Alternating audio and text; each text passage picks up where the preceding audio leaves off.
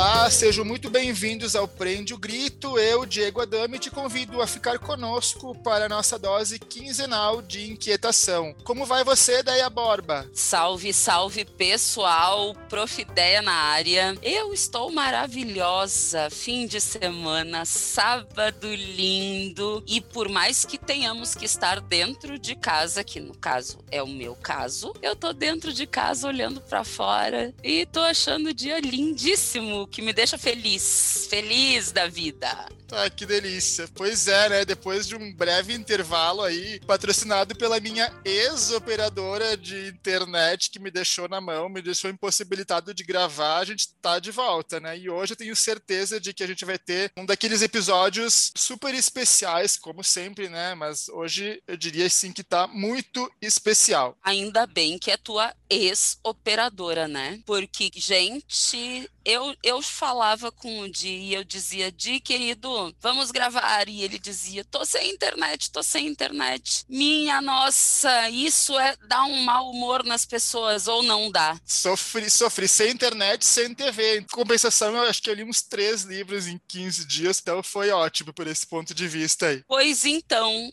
quando eu interrompi o que o Diego falava para reclamar da internet, vocês perceberam que ele logo veio para salvar o clima, falando que teve o lado bom e que ele então conseguiu ler três livros. Como você enxerga, será? Essas coisas que ocorrem na sua vida? Você vê pelo lado bom ou não? E pior é que é sempre assim, né? A gente sempre tá tentando negar, né, o negativo ali. Ah, pelo menos teve uma coisa boa, assim, ah, pelo menos eu consegui fazer isso, né? Mas então é justamente sobre isso que a gente quer falar no episódio de hoje, né? Vocês certamente já ouviram falar alguma vez sobre a metáfora do copo cheio, do copo meio cheio, do copo meio vazio, né? Muito usado para falar sobre otimismo, para falar sobre pessimismo. Mas como assim? Assim, diante de um copo que está com água pela metade, vocês diriam que ele está meio cheio ou está meio vazio? A gente, tudo depende da minha sede.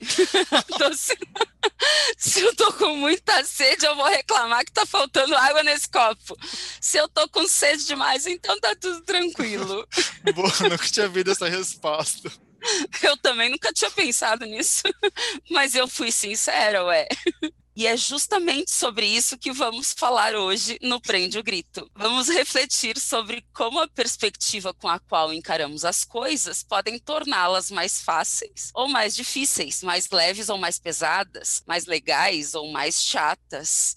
E para isso, não estamos sozinhos. Pois é, a gente tem uma participação, eu diria, de luxo para compartilhar com a gente essa reflexão, né? Eu vou confessar para os nossos ouvintes que eu não pensei em ninguém melhor do que ela para esse episódio, né? Para resumir, porque eu vou querer que ela mesma se apresente. Ela é jornalista, ela ganha vida escrevendo, assim como eu, e entre outros trabalhos lindos, ela escreve há sete anos do blog Culinarismo, que é uma delícia de acompanhar. Ela é mãe da Joana e tem uma história, uma missão de vida, digamos assim, que eu tenho certeza que vão nos inspirar muito. Seja muito bem-vinda aqui conosco. Ana Carolina Azevedo, conte para nós um pouco da tua história. Oi, gente, que prazer. Eu estou muito feliz pelo convite, antes de mais nada muito sinceramente falando, e eu sempre fico surpresa, na verdade, quando as pessoas me convidam um pouco para contar da minha da minha história, porque é uma história tão igual a tantas que a gente vê por aí, e talvez as pessoas é, me convidem para essa fala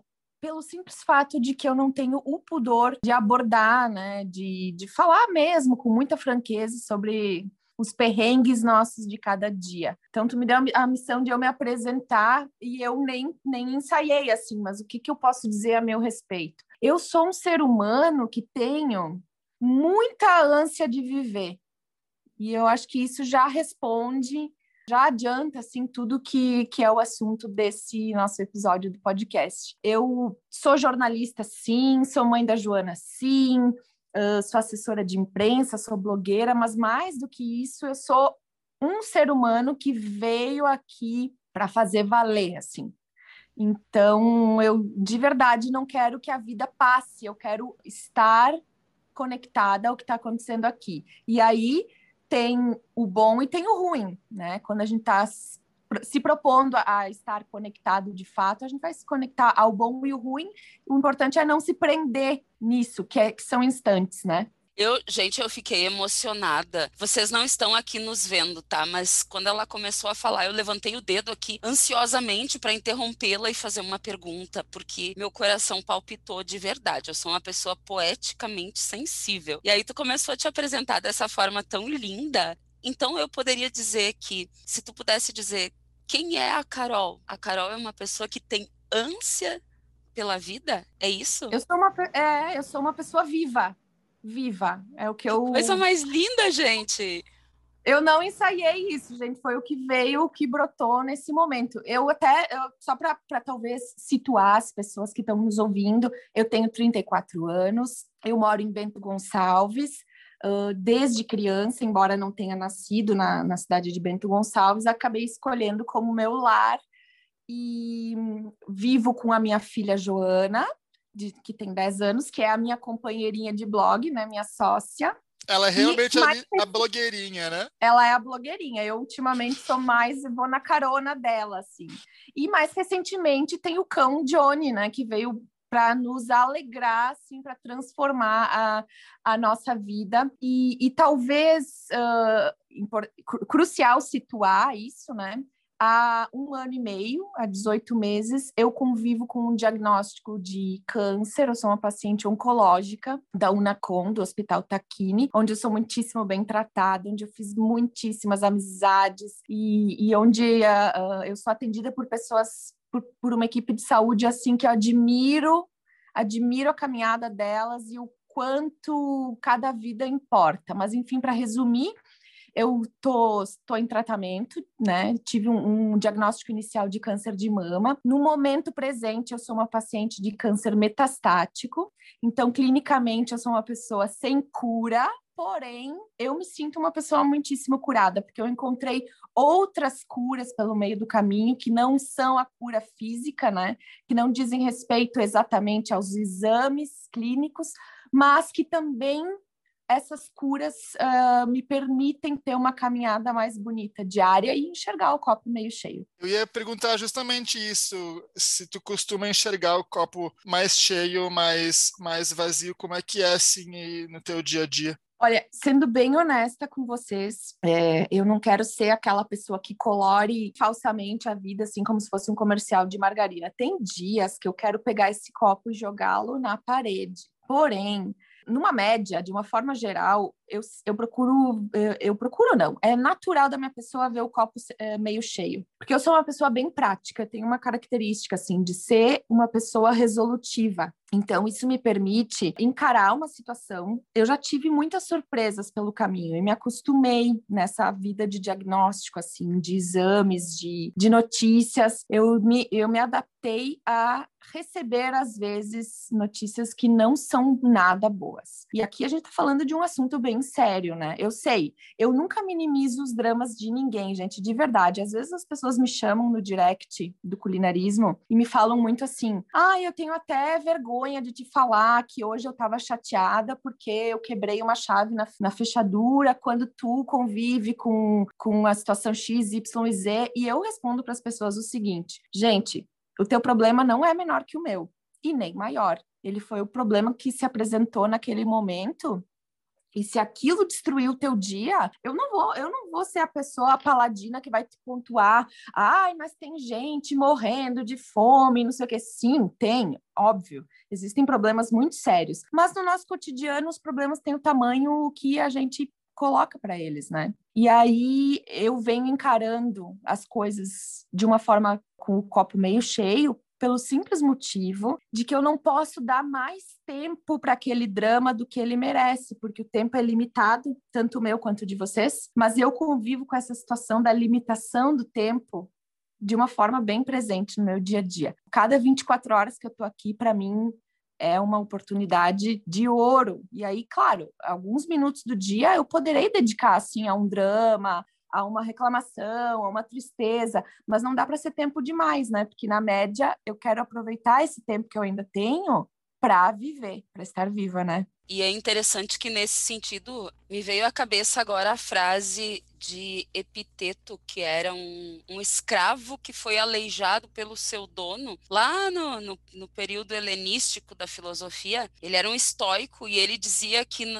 E agora isso veio para mim de uma forma assim muito clara. Ele dizia: "Não é o que acontece com você, mas sim como você reage que importa. E ele dizia com propriedade, porque afinal era um escravo cujo dono o tornou aleijado. E aí muitas vezes a gente a gente julga a dor alheia, de fato, né? A gente olha para o outro, minimiza o problema dele e às vezes até sem querer. Você pensa assim, poxa vida, não é para tanto, mas nós nunca sabemos qual o limite do outro, né? Nós nunca sabemos o que, que está por trás daquilo que o outro está sentindo e como que isso está se manifestando, quais são os gatilhos. E nesse sentido a gente parar para pensar nisso que tu falou é muito interessante, né? Tu disse eu não tenho tempo para me dedicar a perder com o drama. E a gente para para pensar quantas e quantas vezes a gente se agarra ao sofrimento, né? E fica ali sofrendo, sofrendo, sofrendo, sem se, se dar conta que a vida está passando, a vida está transcorrendo, né? E, e, e, se a gente não tomar posse disso, a gente fica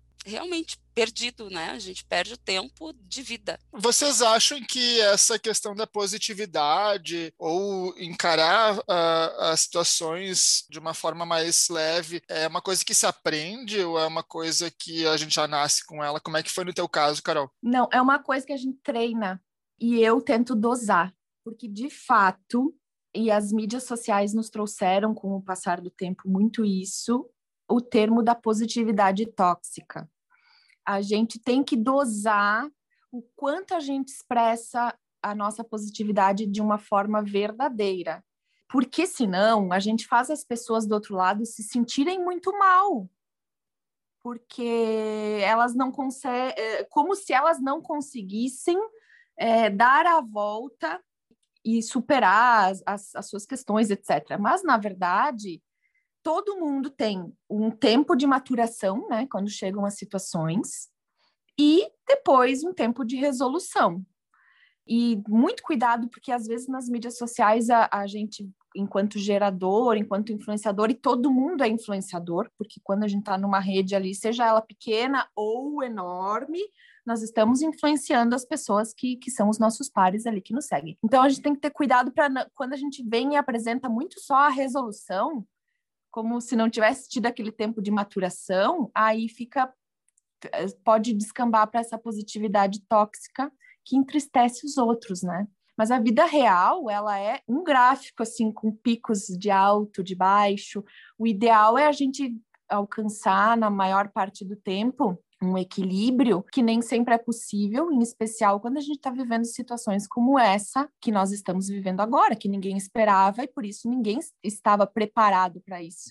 Olha essa bomba, né, que caiu na nossa vida, na vida de todos nós com essa pandemia. E no começo, até a gente compreender como manejar isso, é difícil de lidar. E na minha situação bem particular, eu já vinha lidando é, há um, alguns meses com uma vida totalmente transformada, porque até então eu tinha uma vida, né? Até o diagnóstico. E aí é um ponto de virada, e tem que ser um ponto de virada, porque se, não, se um diagnóstico de câncer não te transforma por dentro, então ele não teve propósito, né? E, e eu acredito muito que veio como um ensinamento, assim, para mim e para as pessoas que estão próximas também, né? E aí eu já vim alguns meses lidando com isso, quando, além de tudo, veio uh, essa questão da pandemia. Então a gente vai botando tudo numa caixinha olhando para aquilo e tentando ver o que dá para tirar de bom. O que, que dá para tirar de bom, a meu ver, na minha vida nesse momento? É aquilo que a André nos comentou antes. Eu estou aqui é, de, eu estou aqui em distanciamento social, mas eu tenho uma janela onde por enquanto eu consigo enxergar para fora. O céu está plenamente azul, tem algumas nuvens, tem uns passarinhos voando ali, a minha filha está com saúde, o meu cachorro fez xixi ali no canto, mas, poxa, por que não, né? É só pegar um balde e limpar. E, e nisso eu vou tentando acumular memórias que, que sejam mais positivas do que negativas, né? Porque considerando que, que tudo são instantes, a gente tem uma árvore e a gente vai preenchendo ela com como se fosse uma árvore de Natal, assim, vai preenchendo ela com, com enfeites que a gente consegue criar para para nossa vida, né? E é isso, assim, é, é, um dia de cada vez também, né? sem se culpar muito porque o dia, o, o dia de hoje ou de ontem não foi tão legal. Amanhã a gente acorda e tenta melhorar. Como foi para ti lidar com essa mudança toda tão brusca? Porque já é difícil comumente para todo mundo, eu acho, né? Lidar com mudanças. Mas a mudança que tu teve que efetuar, ela foi uma mudança brusca e muito muito profunda, né? Então tu, tu, tu tava falando assim para nós que, que é treino realmente, né? Esse tipo de coisa é treino, mas é difícil no início, né? Sim, voltando um pouco lá pro primeiro dia que eu peguei o primeiro exame, né? Que eu recebi a primeira notícia, assim, ah, tem uma notícia não muito boa para te dar. Foram essas palavras exatas, assim, da, da médica. Eu no primeiro momento, eu escutei tudo, sabe, em câmera lenta, assim, como se ela estivesse, o tempo estivesse suspenso. E aí eu fui para casa muito, no primeiro momento, assim, descrente de que aquilo era real e que era na minha própria história.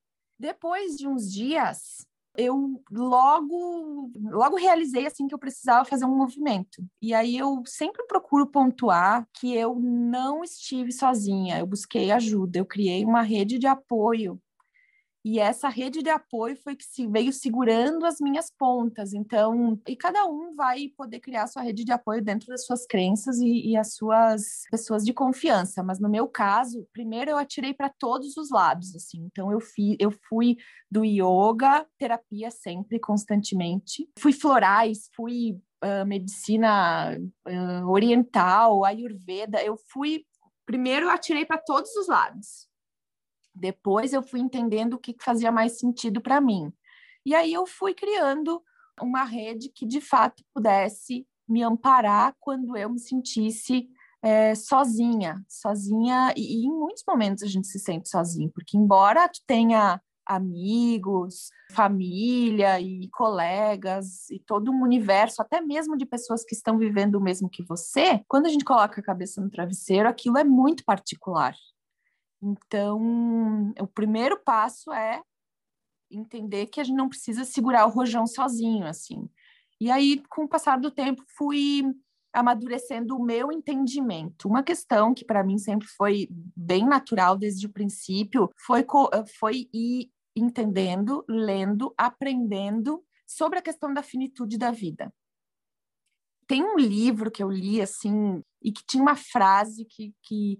Esse livro foi recente, mas essa frase ficou na minha cabeça. O personagem dizia, assim, num dado momento, que quando a gente entende sobre a morte, a gente entende melhor sobre a vida. Então, nesse caminhar, assim, eu venho compreendendo, acolhendo as questões de finitude, e aí com isso eu posso dar um, um giro assim no meu dia e, e estar mais inclinada para a vida. E realmente, é, é, imagino que seja um baque, né? Quer dizer, não imagino porque não passei nem perto de, de uma situação como essa, assim, que tu, pela qual tu passou de receber um diagnóstico, né? Mas pessoas com quem eu convivo, assim, que já passaram, realmente dizem que é, é realmente essa situação aí de acreditar não acreditando, né, Carol? E aí é se cercar de pessoas com, que possam nos dar esse amparo, né? E que possam também nos puxar quando a gente estiver sentindo esses sentimentos negativos, né? De pessoas, de pensamentos, de conteúdos, isso é bem crucial, assim, a, a dar uma filtrada no tipo de, de energia que vai vai chegar até nós assim não é ser não é ser negacionista ou querer fugir da realidade mas como as coisas elas estão tão pesadas, chega um momento que se tu tá o dia inteiro sujeito a esse bombardeio de ruindade, aquilo vai, aquilo vai te, te derrubando aos poucos, pelo menos é como eu penso, assim. Eu, como jornalista, procuro estar atenta ao que está acontecendo, mas numa medida, assim, eu não, eu não entro mais na, não me aprofundo mais nas discussões, não me aprofundo nos comentários do comentário do comentário. Eu uma vez por dia procuro é, entender qual é o cenário e depois disso eu me me recolho assim a conteúdos mais leves e, e dentro daquilo que eu dentro daquilo que eu acho que vai encher meu copo tu falou antes da, da questão da positividade tóxica, né? Que tem tudo a ver com o nosso tema de hoje. E eu fui pesquisar também, enquanto estava me preparando para nesse nosso bate-papo, e encontrei uma reportagem da BBC em que eles entrevistaram uma terapeuta e ela é também psicóloga britânica chamada Sally Baker, que ela também fala assim que querer impor a nós mesmos uma atitude falsamente positiva, assim, é, é muito perigoso, né? Também e desonesto também em relação a quem a gente é, nos permitir apenas essas expressões positivas, porque também elas isso não nos permite criar, construir uma resiliência, né, assim, de encarar e nos adaptar às situações até resiliência foi o tema do nosso primeiro episódio aqui, que justamente sobre isso, da gente se adaptar. Se a gente não pode resolver o problema, pelo menos a gente pode se adaptar e atravessar esses problemas da melhor forma possível, né? E aí, de novo, né, eu volto para as minhas lembranças da filosofia, não tem como fugir, né, gente? Que é justamente é aquela questão de até a, a Carol falou que ela é uma mulher prática, uma mulher objetiva. Eu também sou assim. E muito disso vem daque, da, daquela questão, bom, existem duas coisas que eu preciso aprender na minha vida, que existem coisas que eu vou poder controlar e coisas que eu não vou poder controlar. Então não é, é que nem o lance dessa felicidade tóxica gente, eu não posso controlar como eu vou me sentir o tempo todo, é impossível. Então eu não posso mentir para mim mesmo, mas eu posso, como faz a Carol, tentar me proteger de coisas que eu já sei que vão me fazer mal. Então eu acho que é mais uma questão de uma atitude que você toma para consigo, um cuidado consigo próprio, né? Não, existe uma fórmula mágica para nada. E esse lance de, ah, eu preciso estar sempre feliz. Não, tu não precisa estar sempre feliz. Te é permitido estar triste, porque não? Você só não pode ficar o tempo todo, oh meu Deus, eu sou uma pessoa triste, eu tenho que estar, né? Não, cara, a, a vida, como disse a Carol, ela é um alto e baixo, ela vai, ela, ela vai se modificando, né? E a gente precisa estar muito ciente disso. Caso contrário, a gente não vive, a gente é é levado, vai seguindo né, a maré. E ainda em relação a essa questão da positividade tóxica, a Sally Baker, que é essa britânica, ela ela fala também que as emoções que a gente reprime, elas são somatizadas e se expressam através do corpo, que pode ser desde um problema de pele até um intestino irritado, alguma coisa isso, né, que acaba também se refletindo, né, no corpo. A gente fica negando, negando, negando os, os pensamentos negativos que uma hora eles vão ter que se manifestar de alguma forma no nosso corpo. Olha, tem uma série de biografias, existe uma literatura que fala sobre como o corpo expressa as nossas emoções e dentro dessa literatura tem até um entendimento de que o próprio câncer ele pode muitas vezes ter sido causado por emoções somatizadas. Não estou aqui para fazer julgamento de valor dessa afirmação, mas que existe, existe, né? Esse entendimento. A gente não precisa ir tão longe. Olha, eh, no meu caso eu fui bem longe para poder entender que eu precisava mudar um pouco ou drasticamente o meu estilo de vida, o meu, o meu entendimento de, de prioridades, principalmente, né? E tentar encher mais o meu copo. Então, se as pessoas puderem já começar a fazer esses movimentos antes de ter que lidar com consequências assim tão sérias, seria ótimo, né?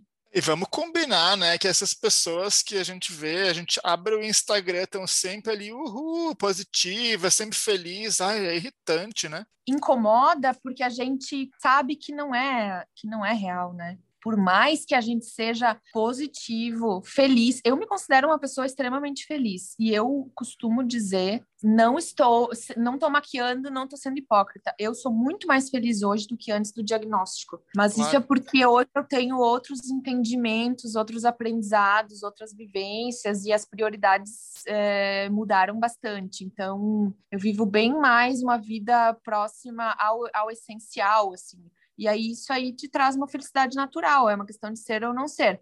Mas dentro, dentro da felicidade, obviamente, também tem espaço para tristeza, também tem espaço em certo ponto para melancolia, para o luto, né, que é uma coisa que agora a gente está, infelizmente, está mais presente, né, está mais perto de nós. E a vida, ela é feita, é uma orquestra, né? A vida é uma orquestra, assim, com vários instrumentistas e vários tons, e às vezes um tom está mais presente que o outro, e no todo, o, o que a gente tem que olhar, assim, é a média geral, penso eu, né?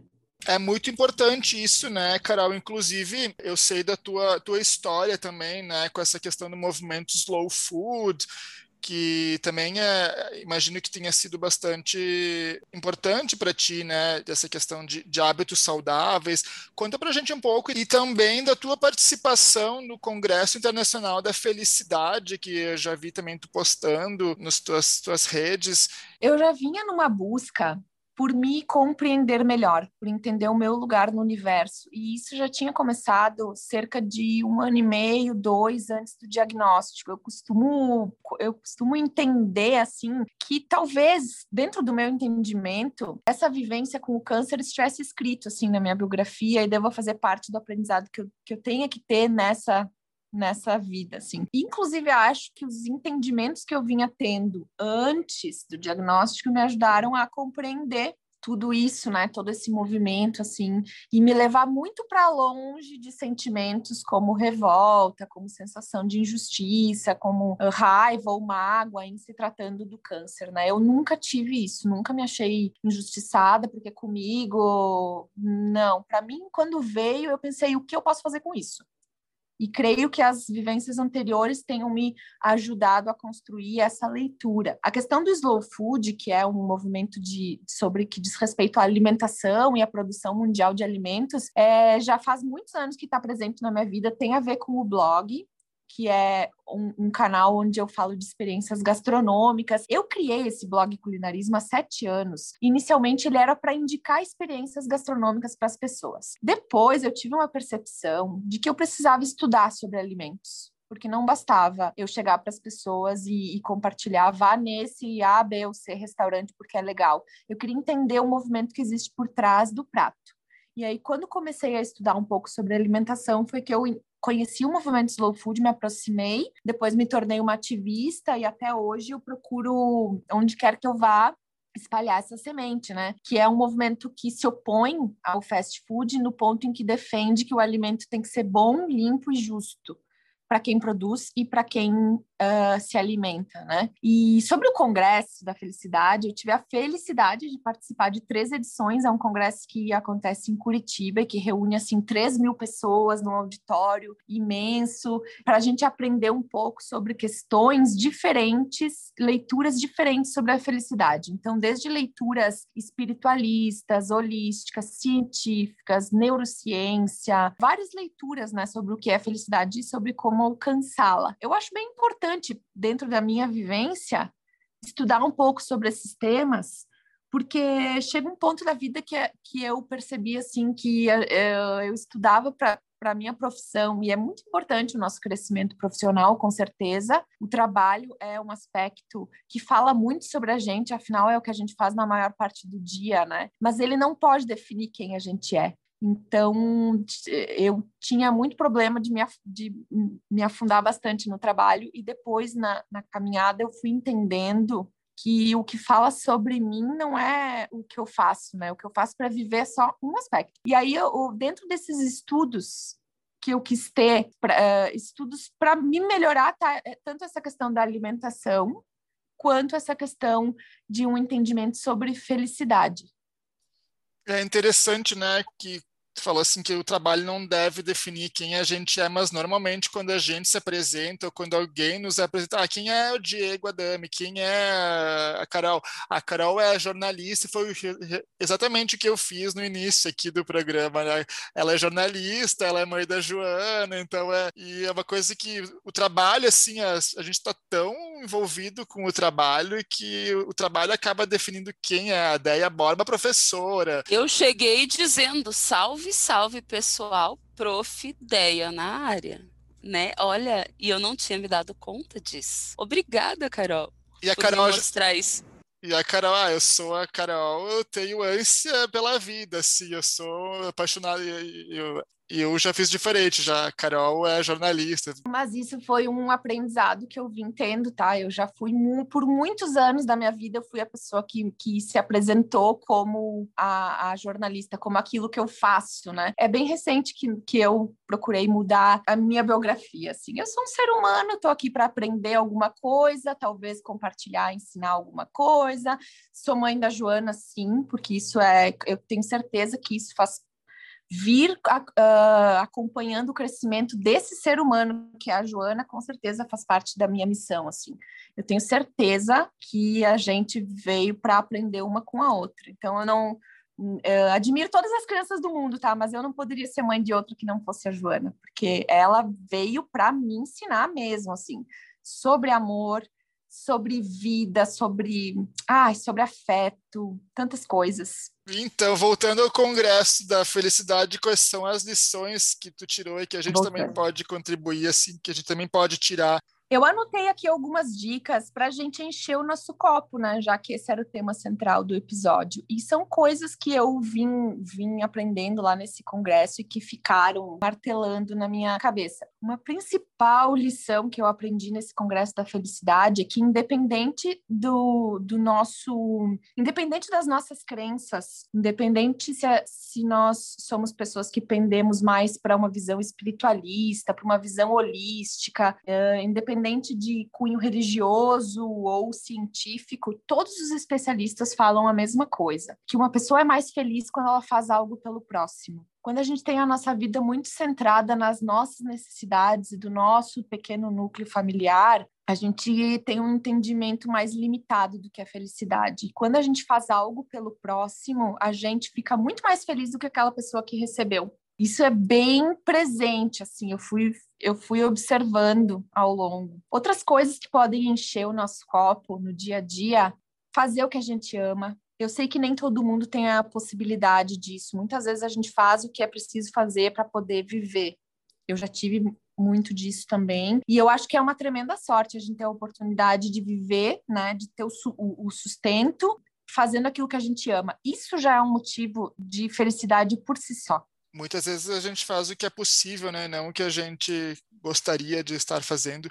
Mas ainda assim, eu acredito que a gente precisa, mesmo quem faz aquilo que necessita e não aquilo que ama, precisa encontrar uma forma de, talvez não amar, mas pelo menos de conviver melhor com aquilo que faz, porque senão será uma pessoa infeliz, não há possibilidade de ser feliz se você faz o que você odeia todo dia. Que horror isso. Mas sabe que dentro daquilo de trabalho que a gente vinha falando anteriormente, tem formas de a gente encontrar aquilo que nós amamos, às vezes até fora do trabalho, né? Então, eu faço uma atividade profissional que, por uma circunstância ou outra da vida, eu fui levada a fazer aquilo. Talvez não seja, não fosse o meu grande sonho, mas aí, em outros momentos, eu procuro encontrar algo que me deixe extremamente feliz e realizado. E muitas vezes está justamente conectado a fazer algo pelo próximo encontrar uma missão altruísta. E outras coisas que eu também considero que podem encher o nosso copo no dia a dia é esse entendimento de quem nós somos. As pessoas falam muito sobre autoconhecimento e nunca é demais falar, porque a gente quando a gente entende quem nós somos e as nossas limitações, a gente também vai entender os nossos talentos, as nossas paixões, o que, que a gente pode ofertar de bom para o mundo, que nem sempre está conectado ao trabalho, às vezes sim, às vezes não, mas uma forma de encher o nosso copo mesmo é entender quem a gente é e que temos limitações, às vezes não ficar indo além do nosso limite, né? Saber dizer não, ao mesmo tempo ser generoso, que também está um pouco dentro disso de fazer algo pelo próximo. Como o nosso dia termina mais feliz quando a gente pode expressar de uma forma bem genuína a nossa admiração por alguém ou por alguma pequena atitude que alguém teve. É, não ficar só atento às picuinhas, procurar não ser aquela pessoa que né, aponta o dedo. Teve aí a Lumena no BBB que a gente pode usar como uma caricatura, embora seja bem importante entender que todos nós temos os nossos pontos fortes e fracos, né? É isso, gente, formas que a gente tem de encher o nosso copo. Muito bacanas as dicas, muito bacanas mesmo, principalmente porque são dicas práticas e dicas que não são difíceis de nós fazermos, se tornarmos isso, se fizermos disso um hábito, né? Tu quer perceber como essa coisa de fazer algo nos deixa muito mais fe eh, felizes a nós do que as, enfim, a gente adotou um cachorro, né? Na, agora durante a pandemia, eu tive a gente teve um, um, recebeu uma dica de um amigo muito precioso que infelizmente nesse momento não está mais conosco. Ele me disse assim: "Eu acho que vocês seriam muito felizes se vocês tivessem um cachorrinho". E eu, ok, já que ele é, é uma pessoa que eu confiava muito, assim, um grande amigo, tá, fui na ONG, adotei o cachorro, como se estivesse fazendo uma grande coisa pela humanidade, que nada, o cachorro é que veio fazer por nós e transformou a nossa vida e coloriu e fez xixi na casa toda e as coisas nunca mais foram como antes, mas são muito mais felizes hoje. Exato, eu concordo. É bom, o Diego também, porque nós temos os nossos bebês e, e é bem isso mesmo. Com certeza, sempre faz bem, né? Um bichinho ou fazer o bem pelo próximo, independente de quem seja, sempre é uma ótima atitude. Muito bom, então, gente, com todas essas dicas da Carol, eu ainda, gente, tenho cara de pau de perguntar se ela teria mais um grito do bem para nos presentear. Tem alguma sugestão, Carol? Olha, eu venho uh, recentemente me inspirando demais nos livros e também no Instagram da doutora Ana Cláudia Quintana Arantes que é a autora daquele livro A Morte é um Dia que Vale a Pena Viver, e também o segundo livro dela, Histórias Lindas de Morrer, que é, ela é uma médica paliativista e os cuidados paliativos hoje fazem muito parte da minha vida, então, em vários momentos onde eu tenho oportunidade de falar sobre isso, eu procuro sempre exaltar o, o que os cuidados paliativos têm feito por, por mim. E essa médica, ela, ela tem uma obra incrível, ela nos mostra facetas da morte bonitas que nos ajudam a entender mais sobre a beleza da vida. Então, tantos livros dela são ótimos. A morte é um dia que vale a pena viver, quanto o Instagram dela também todos os dias nos traz um entendimento muito, muito bonito eu me inspiro nela. Uau, excelente dicas. Muito obrigada. Ficamos felizes. Aliás, aproveitando, ficamos felizes também por termos podido contar com a tua presença aqui, com, com o teu compartilhar de vivências. Acredito que isso agregue muito, não só para mim e para o Diego,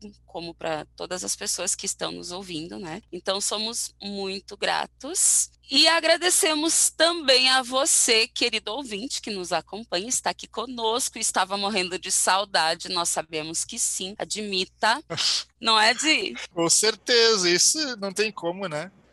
Convencimento aqui a pouco. Brincadeiras à parte, Carol, muito obrigada.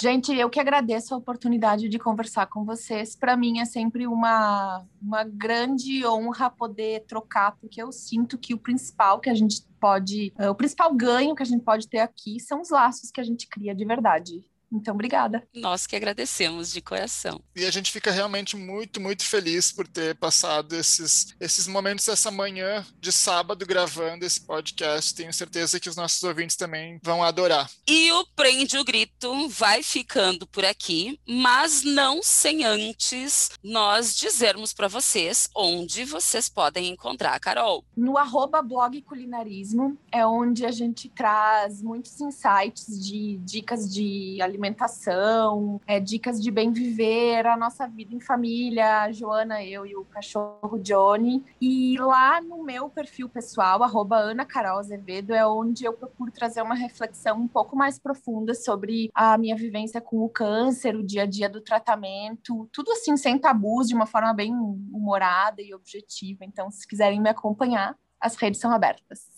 E você também pode nos procurar no arroba Prende o Grito Podcast e contar como foi para você acompanhar essa experiência de vida da Carol. Isso aí, a gente espera os comentários de vocês, a interação, contando também um pouco de como vocês encaram, né? Se vocês são mais otimistas ou mais pessimistas e copo mais, mais cheio, mais vazio. A gente guarda vocês então lá no nosso perfil no Instagram, arroba Prende o Grito Podcast. E a gente vai ficando por aqui hoje. Até o próximo episódio. Valeu, um abraço, até mais.